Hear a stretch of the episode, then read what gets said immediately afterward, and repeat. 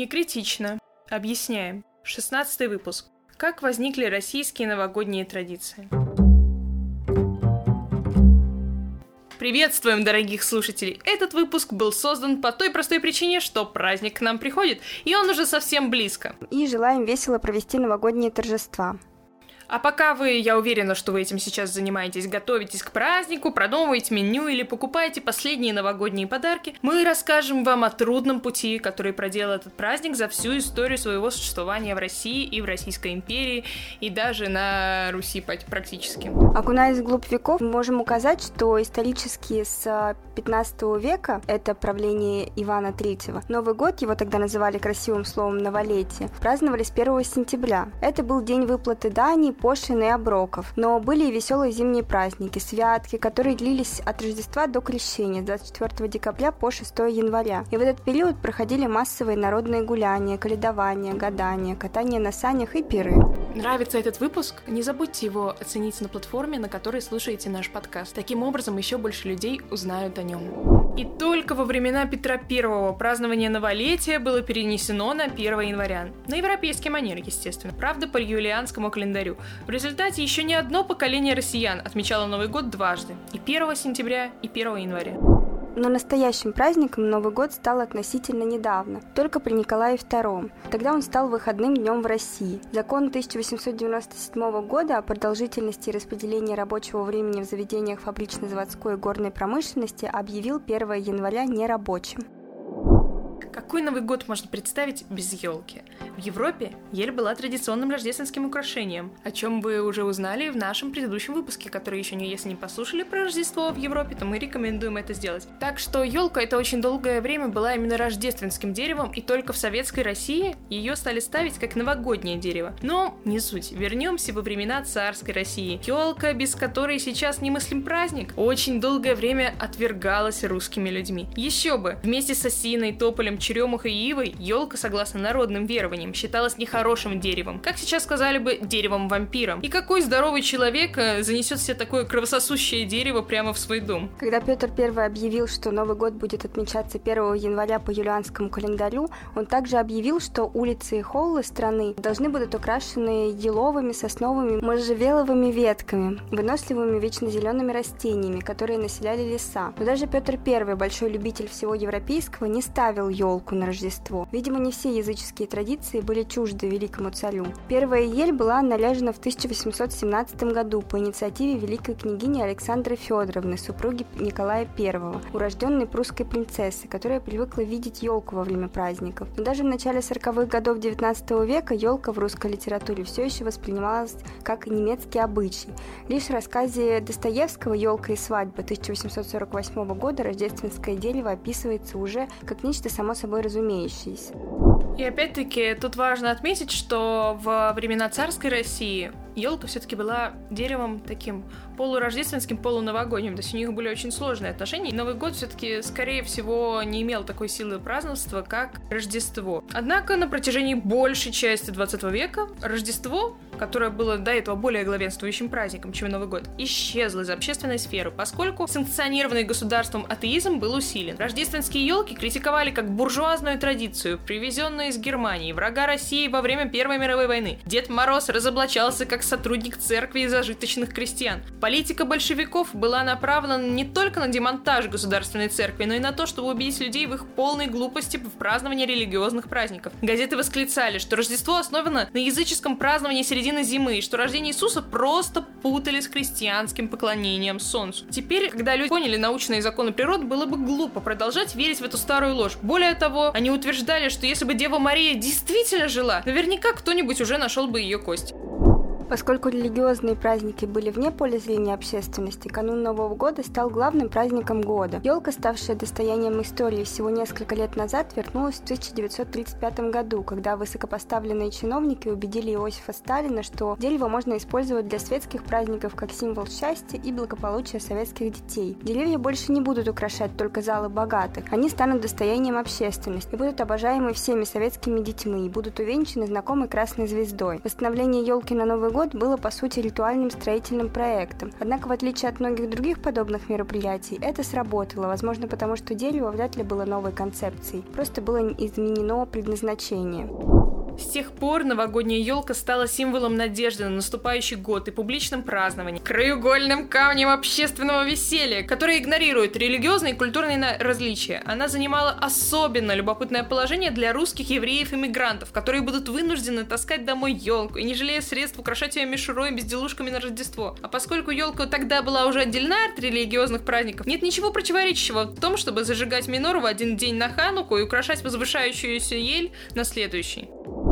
1990-е годы, даже после того, как религиозные праздники были официально восстановлены, Великий Устюг начал рекламировать себя как Дом Деда Мороза, славянские корни которого теперь пропагандировались правительством, чтобы противостоять посягательствам западного Санта-Клауса. В 1988 году мэр объявил это официальным и даже создал почтовый адрес, по которому дети могут отправлять свои новогодние запросы. Дед Мороз ненадолго считался кандидатом в талисман зимних Олимпийских игр 2014 года в Сочи. Другой любопытный вопрос вопрос, почему именно в 90-е костюм Деда Мороза становится красным? Ведь исторические цвет его одеяния белый, серебристый или голубой. А костюм Деда Мороза стал красным именно после распада СССР. И в поисках причины такого окрашивания нельзя обойти стороной влияние Запада и, как следствие, прямую конкуренцию с Санта-Клаусом. Обилие в масс-медиа новогоднего персонажа в красном костюме. Там праздник нам приходит от Кока-Колы, как мы начали этот выпуск и все такое. Интерес ко всему Западу в 90-е и нулевые сыграли решающую роль в преображении костюма. И на десерт посткапиталистический довод. Сейчас большинство большинство новогодних костюмов массово отшиваются в Китае, а Китай производит новогодние костюмы для всего мира. И зачем дополнительно закупать им ткань другого цвета? Любой подкаст — это бесплатный проект, однако большинство известных подкастов существует за счет привязки к крупным подкаст-студиям или каким-то крупным компаниям. Мы же авторский подкаст без рекламы. Каждый месяц мы несем определенные расходы. Еженедельно выпускаем новые выпуски и стараемся радовать вас интересными фактами из мира искусства. Ваша поддержка могла бы очень помочь нам и вселить нас уверенность, что наш подкаст и наше дело действительно значимо и интересно для вас. Вы можете поддержать нас, пройдя по ссылке в топ-линке в описании этого выпуска. Заранее признательны за то, что вы не поленились, перешли в описание, нажали на топ-линк и изучили опции поддержки. Продолжая разговор о Деде Морозе, о не менее мифическом персонаже, чем Санта, можно вспомнить его исторические корни. Постепенно вместе с модой на елку явился и новый образ Деда Мороза, как рождественского персонажа. Его внешнее сходство с европейским Санта-Клаусом на дореволюционных рождественских открытках, в частности красная, а не синяя шуба, это своего рода ребрендинг, который происходил не без участия православной церкви для вытеснения старого образа Мороза, народного языческого для вытеснения его новым образом, христианским. Языческий Мороз — это это дух зимы, строгий, иногда злой, сварливый, но, как принято считать, справедливый. Восточнославянский дух холода – Трескун, или, как его еще называли, студенец, больше похож на нашего Деда Мороза персонаж старинных сказок Морозко. В более поздних версиях Мороз Иванович, Мороз Елкич. Санта-Клаус вполне годился для замещения нехороших культов, так как ассоциировался прежде всего со святым Николаем Угодником. Поэтому, когда сегодняшние поборники традиционных ценностей говорят о том, что американский Санта-Клаус не заменит нам Деда Мороза, Мороза, они даже не подозревают о том, что наш Дед Мороз и есть тот самый Санта-Клаус. Ведь подлинный Мороз, языческий, не имеет никакого отношения ни к Рождеству, ни к Новому году. Персонаж Снегурочки, ожившей девушки, сплетенной из снега, очень трагичный, отражавший невозможность перехода из мира мертвых в мир живых. Это был вполне самостоятельный образ и дошел до нас благодаря фольклористу Александру Афанасьеву и более поздней пьесе Александра Островского. Именно в ней Снегурочка впервые называется дочкой, а не внучкой Мороза, а ее матерью была Весна Красна. Судя по всему, корни Снегурочки очень глубокие, под разными именами она встречается в фольклоре разных народов. Снегурушка, снег Снежевиночка. У немцев была тоже своя Снегурочка. И если Санта-Клаус это немецкий Дед Мороз, то нам придется признать, что своя Снегурочка была и у Санты.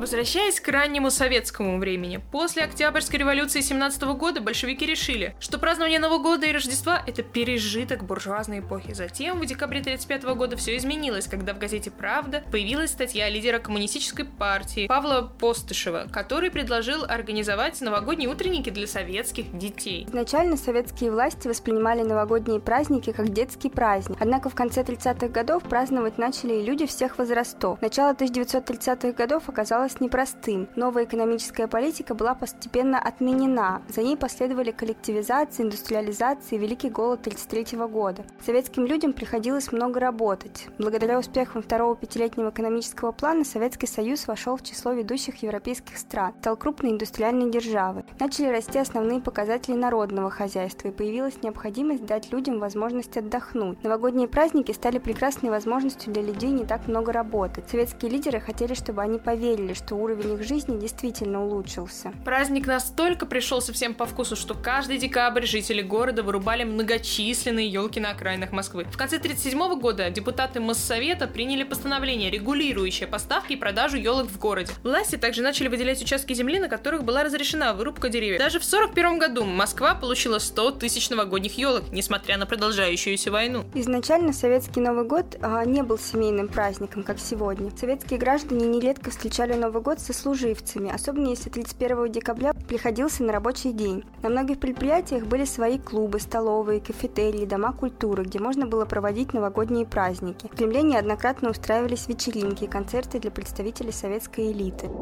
Доставка новогодних открыток тоже была особой традицией. Отправлять открытки родственникам, коллегам и школьным друзьям по почте стало доброй традицией. Красиво звучащие и креативные поздравления превратились в импровизированное хобби. У многих даже были сборники этих приветствий. В 90-е годы стало возможным покупать и просто подписывать открытки с заранее напечатанным текстом. Раньше открытки были совсем другими и часто пустыми. Считалось вежливым написать что-то свое и выбрать несколько искренних фраз, идущих от самого сердца. Сладости были частью любого новогоднего праздника. Как правило, от родственников детям дарили сладости, игрушки, наборы юных химиков и учебные пособия. Взрослые часто получали различные аксессуары, одеколоны, духи, перчатки, шарфы и носовые платки. Иногда им даже доставались такие предметы роскоши, как часы. Еще одним способом получения подарков были лотереи с денежными призами и товарами народного потребления. Эти лотереи стали популярными с 1960-х годов, и люди активно принимали в них участие.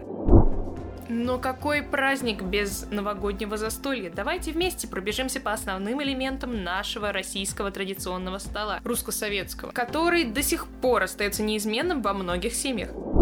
Мандарины – гвоздь программы, и они считались главным новогодним угощением. Цитрусовые были очень популярным подарком в Советском Союзе, потому что люди обычно не могли найти фрукты для покупки в течение зимнего сезона. И сначала цитрусовые поставляли зимой только в школы и детские сады. Однако в южных республиках, например, в Абхазии в 50-60-х годах 20 века была развита мандариновая промышленность, и поэтому, собственно, поставки удалось наладить. Салаты, особенно оливье, стали еще одним традиционным блюдом в канун Нового года. Однако традиционное оливье состояло из некоторых недоступных по цене и наличию ингредиентов. Таким образом, рубленая колбаса заменила мясо перепелов традиционных рецептов салатов, а кусочки вареной моркови и зеленого горошка заменили каперсы. Буржуазный салат оливье зародился в дореволюционной Москве в XIX веке. Советские хозяйки начали готовить салаты с 1939 года, когда в печати вышло первое издание знаменитой книги о вкусной и здоровой пище. В этих салатах было мясо и овощи, но к середине 50-х годов их поставки были нормализованы. В то время такие салаты, как сельдью, в просторечии называемые э, селедкой под шубой, оливье и мимозой, стали частью нашей жизни.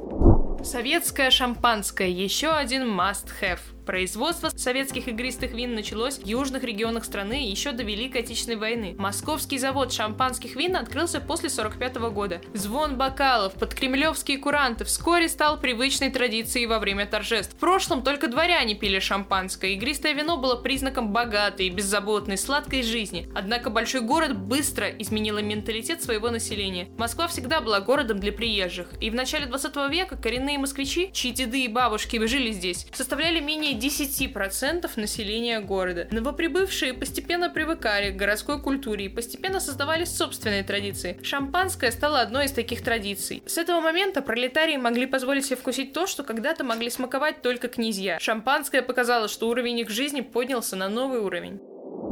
Нельзя обойти стороной историю создания искусственных елок. С 1960-х годов предприятия начали производить искусственные елки, которые быстро стали популярны среди горожан, желающих приобрести что-то необычное для своей квартиры. Первые искусственные елки были сделаны из картона. Каждое дерево было украшено игрушками, часто сделанными из шишек ваты, ткани и бумаги. Помимо традиционных звездочек и снежинок, новогодние елки были украшены символикой разных десятилетий. Красноармейцами, космонавтами, тракторами, ракетами, кораблями, а также ледоколами и белыми белыми медведями, символизирующими арктические экспедиции. Несмотря на намек на легендарную Вифлеемскую звезду, звезды на новогодних елках советских времен были похожи на звезды кремлевских башен. Украшать дерево шпилем стало модно после того, как в Москве началось строительство высоток сталинской эпохи. Хотя в России Новый год начали встречать сравнительно недавно, это время быстро стало по-настоящему популярным и любимым. Этот праздник зарождается глубоко в душе и от всего сердца, и это объясняет, почему новогодние праздники так популярны. А мы на этом прощаемся с вами и желаем вам счастья в новом году, вам и вашим близким. Оставайтесь с нами. В новом году вас ждут новые выпуски подкаста.